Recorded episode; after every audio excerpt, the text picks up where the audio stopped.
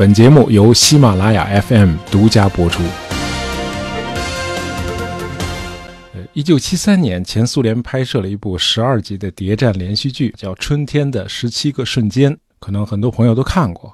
讲的是苏联的一名间谍在纳粹德国从事地下活动，类似我们国家那部家喻户晓的连续剧啊《潜伏》。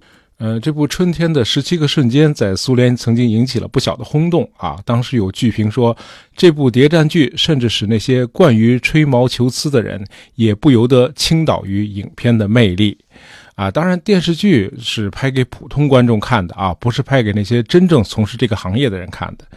据说金菲尔比在观看这部电视剧的时候曾捧腹大笑啊。他对记者说：“这样的间谍在敌人的阵营里可能一天都潜伏不下去。”呃，听过我们上期节目的听友啊，都知道谁是菲尔比啊，他是个英国人，呃，但是呢，他从一九三零年代开始啊，就为苏联的情报机关工作。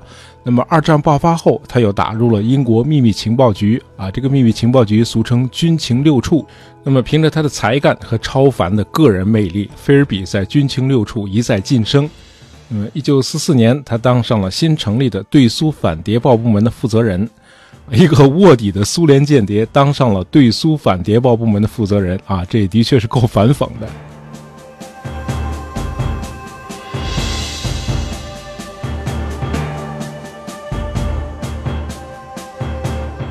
其实这个职位让菲尔比很为难，呃，他这个部门的主业是对苏联进行反谍战嘛，可是他领导的每次行动要是都失败了，那确实是保护了很多苏联人。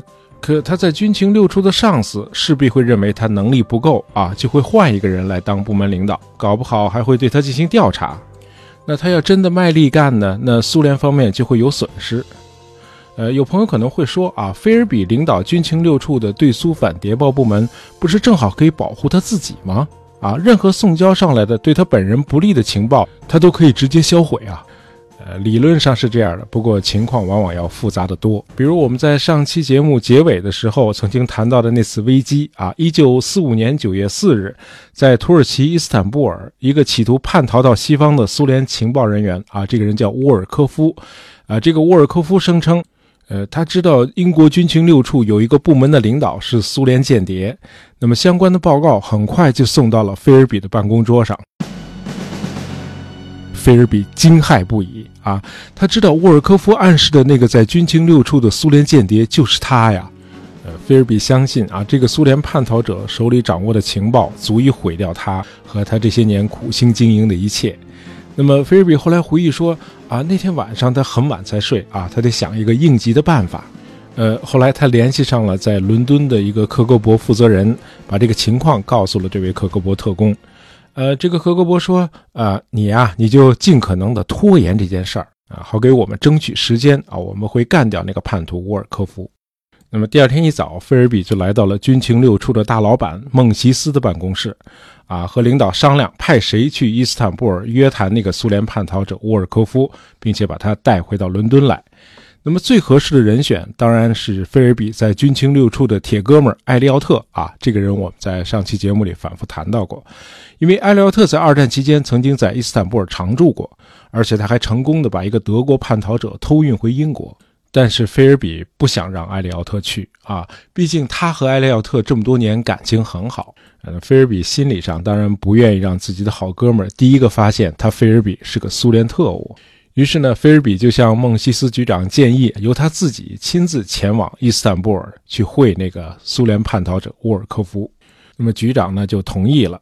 呃，之后菲尔比就想尽一切办法，尽可能的拖延行程。呃，那什么，我看到一双新皮鞋啊，店里说下周一打折，那我就下周二再动身吧。哎，总之就是耗着啊，给苏联人争取时间。他又耗了整整三天。当两名克格勃特工在土耳其驻苏联使馆拿到签证的那天，菲尔比还在伦敦的家里打行李呢。直到九月二十六号，菲尔比才到达伊斯坦布尔。这个时候，距离苏联叛逃者沃尔科夫第一次与英国方面联络已经过去了二十二天了。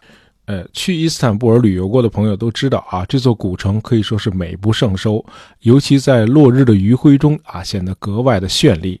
呃，菲尔比知道，如果他这次不能够阻止沃尔科夫，那么这将是他一生中欣赏到的最后一个美景了。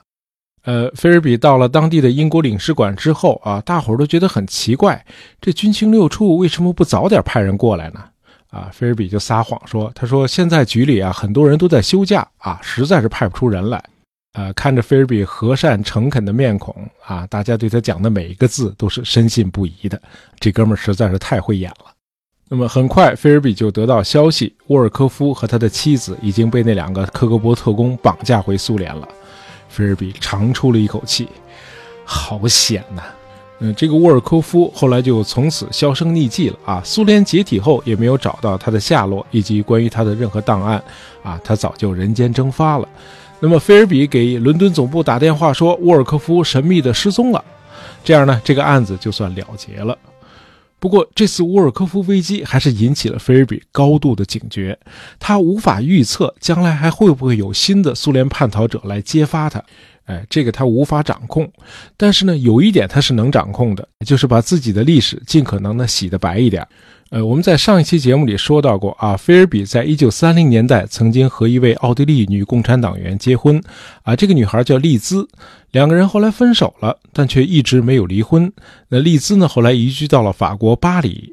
呃，菲尔比是一九四零年加入军情六处的，啊，这个时候正值二战期间，那么战时急于用人，六处呢也没有仔细的去调查菲尔比过去的经历。那么这次为了争取主动，菲尔比就找到了上级，哎，承认他说我年轻的时候啊不懂事儿，啊一时冲动就和一个左翼的奥地利女人结婚了。现在呢，我准备和那个外国女人正式离婚，啊，然后和一个叫艾琳的英国女人结婚。啊，我和这个艾琳已经好了好几年了，现在我们还有了孩子。那领导说那很好嘛，你现在三十多岁的人了啊，该稳定下来了。呃，让菲尔比感到意外的是，军情六处的大领导孟西斯局长不但从来没有怀疑过他，反而还想进一步的重用他。啊，孟西斯局长年事已高啊，他很想让菲尔比最终能够接自己的班，执掌军情六处。啊，这事儿要是真的发生了，那也真是奇葩到了极点了。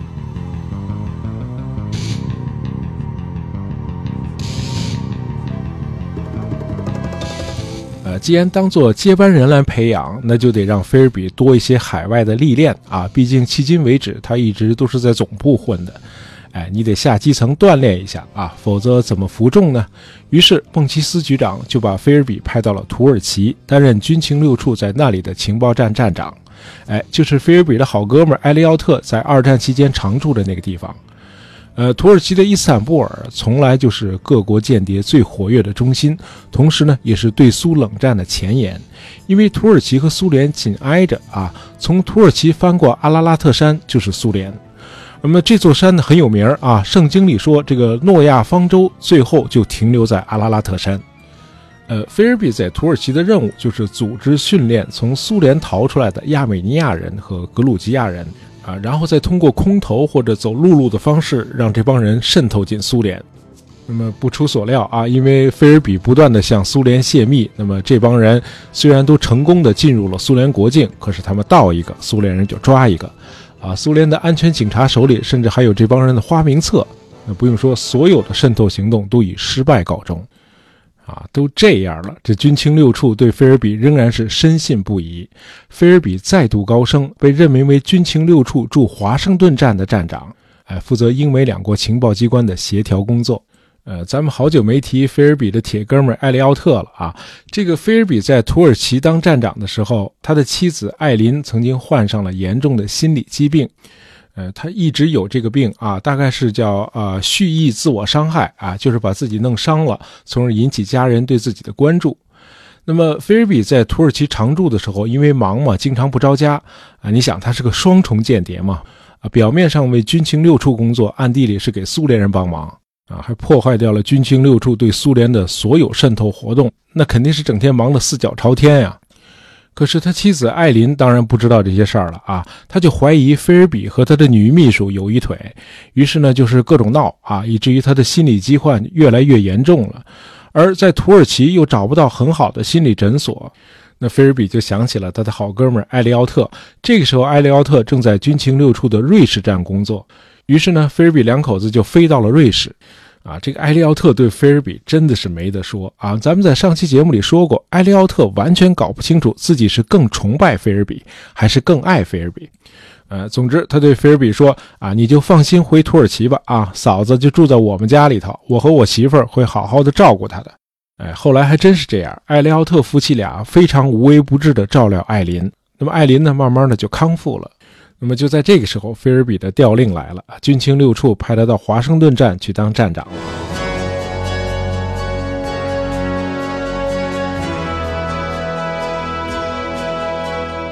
咱们在上期节目里一再说到啊，菲尔比这个人很有个人魅力。那么在华盛顿，菲尔比也有一个对他无比崇拜的铁哥们儿，啊，这哥们儿叫安格尔顿。如果说美国中央情报局自1949年成立以来有过什么传奇人物的话，那这个安格尔顿就是个传奇人物。从1949年到1974年，安格尔顿一直是中情局的一个灵魂人物。啊，他很早就预判中苏关系必将走向分裂。啊，当时中情局几乎所有的人都不相信这个判断，结果中苏关系果然在1960年代走到了尽头。啊，导致中美在1970年代初期实现了关系正常化。呃，安格尔顿始终怀疑在美英两国的政府高层有科格勃的间谍，啊，我们来看看他都怀疑谁是苏联间谍啊？他怀疑美国驻苏大使哈里曼是苏联间谍，他怀疑英国首相威尔逊，啊，加拿大总理皮尔森是苏联间谍啊。这个首相和总理可都是在职的啊。我很好奇的是，他怎么没有怀疑美国总统也是科格勃间谍呢？啊，你别看这个安格尔顿把怀疑的目光已经指向了政府首脑，他对自己的良师益友菲尔比却始终是坚信不疑。那么，甚至到了菲尔比的身份彻底暴露的时候，他都不相信菲尔比会是个苏联特务。呃，安格尔顿和菲尔比是在二战期间认识的啊。当时安格尔顿刚刚加入美国战略情报局 OSS，啊，这是中情局的前身。呃，安格尔顿当时被派驻到英国，这地方算是来对了。安格尔顿是个典型的亲英分子，他在英国读的公立学校，那么回到美国后，在耶鲁大学主修的是英国文学专业。哎，这个美国人对英国无比的热爱啊。那么在他眼里，菲尔比就是英国绅士最杰出的典范，也是他心目中最卓越的情报专家。呃，安格尔顿后来回忆说，在二战期间，菲尔比教会了我很多如何诱骗纳粹德国间谍的技巧。呃，他说。我以前只是对情报工作感兴趣，而菲尔比让我爱上了这一行。呃，和军情六处的那个埃利奥特一样啊，安格尔顿也完全的被菲尔比的才干和个人魅力迷倒了。呃，菲尔比一到华盛顿就任啊，就受到了安格尔顿的热情接待。他还把菲尔比介绍给中情局和联邦调查局的一系列官员。呃，菲尔比在美国的工作呢，就是协调两国的情报机构嘛，因此他可以大胆的在家里举办各种聚会，把情报界的大佬们请到他家里来。呃，我们知道这个情报人员对外界都是守口如瓶的，可是情报界的同行们只要聚在一起，他们就特爱聊自己的工作。那么在这些场合，菲尔比只要竖起耳朵啊，最多再诱导一些话题就成了啊，他可以像个录音机一样，把所有的谈话内容都记下来。那那个安格尔顿呢，是从来不把菲尔比当外人啊，什么都告诉他，这真是命运的嘲讽啊！这个安格尔顿是个坚定的反苏分子，可是他无意中透露给苏联的情报可能比任何人都多。那么安格尔顿告诉菲尔比的一切，菲尔比一扭头全都告诉苏联人了啊！因此，在华盛顿的任职期间，可以说是菲尔比间谍生涯的巅峰啊！大量价值连城的情报被送到了莫斯科。啊，当然，巅峰往往也意味着转折点，菲尔比开始暴露了。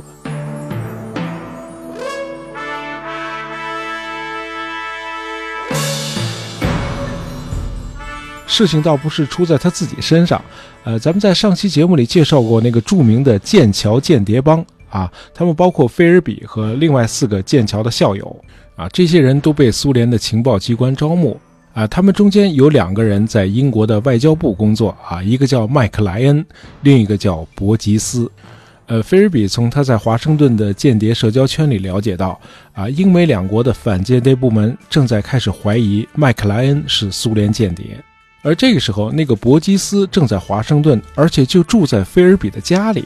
那菲尔比呢，就让伯吉斯赶紧飞回英国，啊，去警告那个麦克莱恩，让他赶紧转移。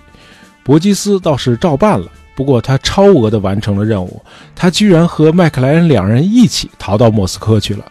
那这就把菲尔比给坑了。呃，英美两国的情报机关开始把怀疑的目光转向了菲尔比，因为伯基斯在飞回英国之前一直住在菲尔比的家里，而现在伯基斯和麦克莱恩两人一起叛逃到苏联去了。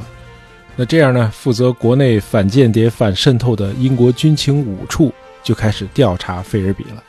呃，菲尔比被召回国，呃，军情五处的大老板怀特亲自讯问了菲尔比。怀特就问菲尔比啊，你和那个伯吉斯关系这么好，你就没有察觉到他是苏联间谍吗？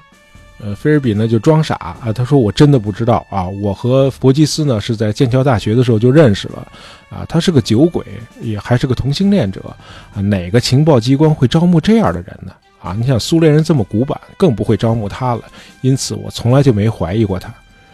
菲尔比心里当然很明白啊，这个时候怀特局长已经开始怀疑他菲尔比也是个苏联间谍了啊，因为只要把军情六处过去的一连串的失败和菲尔比的经历串联在一起啊，你就能够得到一个比较清晰的因果链条了。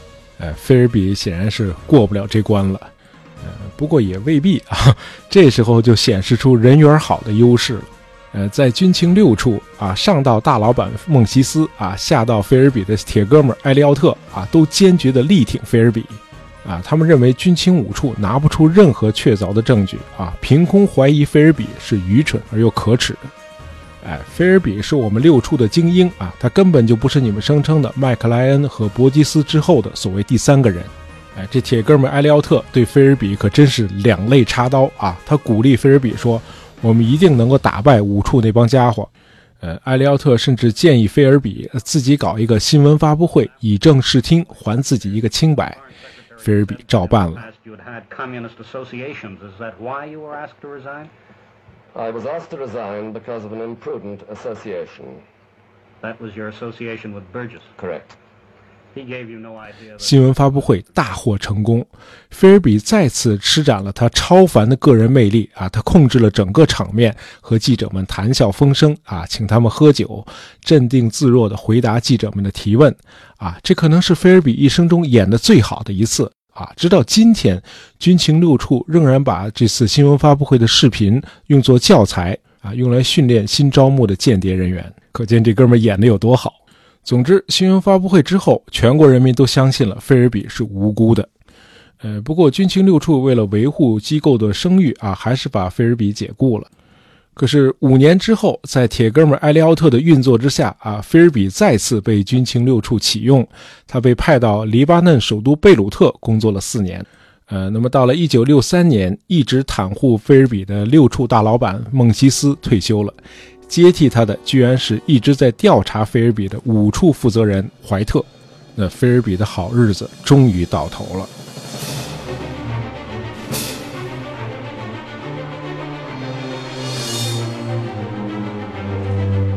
怀特让人把菲尔比的历史查了个底儿掉，而且菲尔比的一位早期的女友，呃，同时也是他和妻子艾琳的婚姻介绍人，也被挖出来检举菲尔比了。那么几天之后，菲尔比的铁哥们埃利奥特被召回到伦敦总部。局长怀特告诉埃利奥特：“啊，现在已经没有任何疑问了，菲尔比就是个苏联间谍，他欺骗了情报局，也欺骗了你长达二十三年。”埃利奥特听到这情况之后几乎崩溃。呃，怀特局长说：“啊，现在的问题是，如果把菲尔比抓回来审判，军情六处会非常的尴尬啊，以后我们就再也没脸见人了。”呃，当然还有一个下策啊，就是把他暗杀掉。可是搞暗杀不是军情六处的风格。埃利奥特一听就明白了啊，领导是想让我去贝鲁特审问菲尔比。哎，领导认为我和菲尔比的私交更能够用来激发菲尔比的良心，让他交代。呃，于是没等怀特局长继续说下去，埃利奥特就咬着牙说：“让我去审他吧。”呃，怀特局长说啊，你就告诉菲尔比啊，他如果彻底的交代，我们就豁免他所有的罪行啊；他如果不交代，我们就没收他的英国护照，让他成为无国籍人。就这样，一九六三年一月，艾利奥特带着一份官方对菲尔比提供豁免权的建议书，呃，和他自己满腔的怒火啊，离开了伦敦，飞往贝鲁特。啊，两个昔日如胶似漆的好朋友又见面了。艾利奥特向菲尔比摊了牌。他那句话很有意思，他说：“吉姆，你的过去已经追上了你啊。”那意思就是说，你的过去的历史我们已经都了解到了。啊，菲尔比这时候的心里可以说是五味杂陈啊。他欺骗了自己的好朋友长达二十三年，他真的不想再骗下去了。那这样呢？啊，除了自己的联系人和其他潜伏的同志啊，菲尔比把能说的全都告诉了艾利奥特。呃，通过一根连线到隔壁的录音机啊，艾利奥特把谈话的全过程都录下来了。两个人一直谈到太阳落山。呃，菲尔比后来建议说啊，咱俩晚上出去吃个饭吧，啊，就像以前那样。艾利奥特同意了。啊，到了晚上，艾利奥特来到菲尔比的住处，发现菲尔比已经喝掉了整整一瓶威士忌，啊，烂醉如泥的躺在地上。艾利奥特和菲尔比的第二任妻子，啊，这时候艾琳已经去世好几年了，啊，他们俩人呢就把这个菲尔比抱到床上去，艾利奥特呢就回到了他自己的住处。当天夜晚，菲尔比就成功的逃离了贝鲁特，很快就到了莫斯科。呃，两年以后，也就是一九六五年，苏联授予菲尔比红旗勋章，他成了科格勃的一名上校。但是苏联人似乎并没有完全信任他啊，他只是偶尔做一些教学工作，为科格勃训练特工。那么到了一九八八年的五月，也就是柏林墙倒塌的一年多以前，啊，菲尔比在莫斯科死于心脏病，终年七十六岁。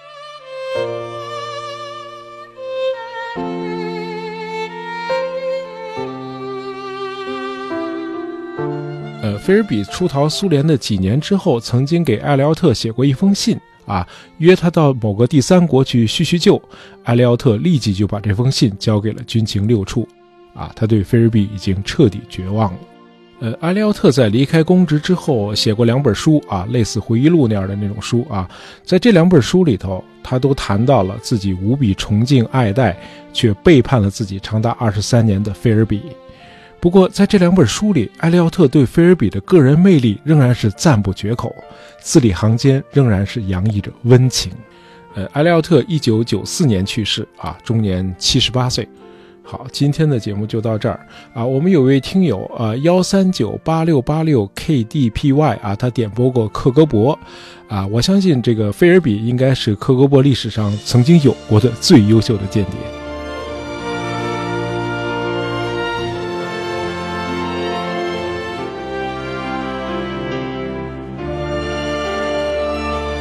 喜欢大野张胡同，也，不要忘了订阅我们的专辑。当然，希望大家能够在朋友圈里推荐一下我们的节目。感谢大家收听，咱们下期再见。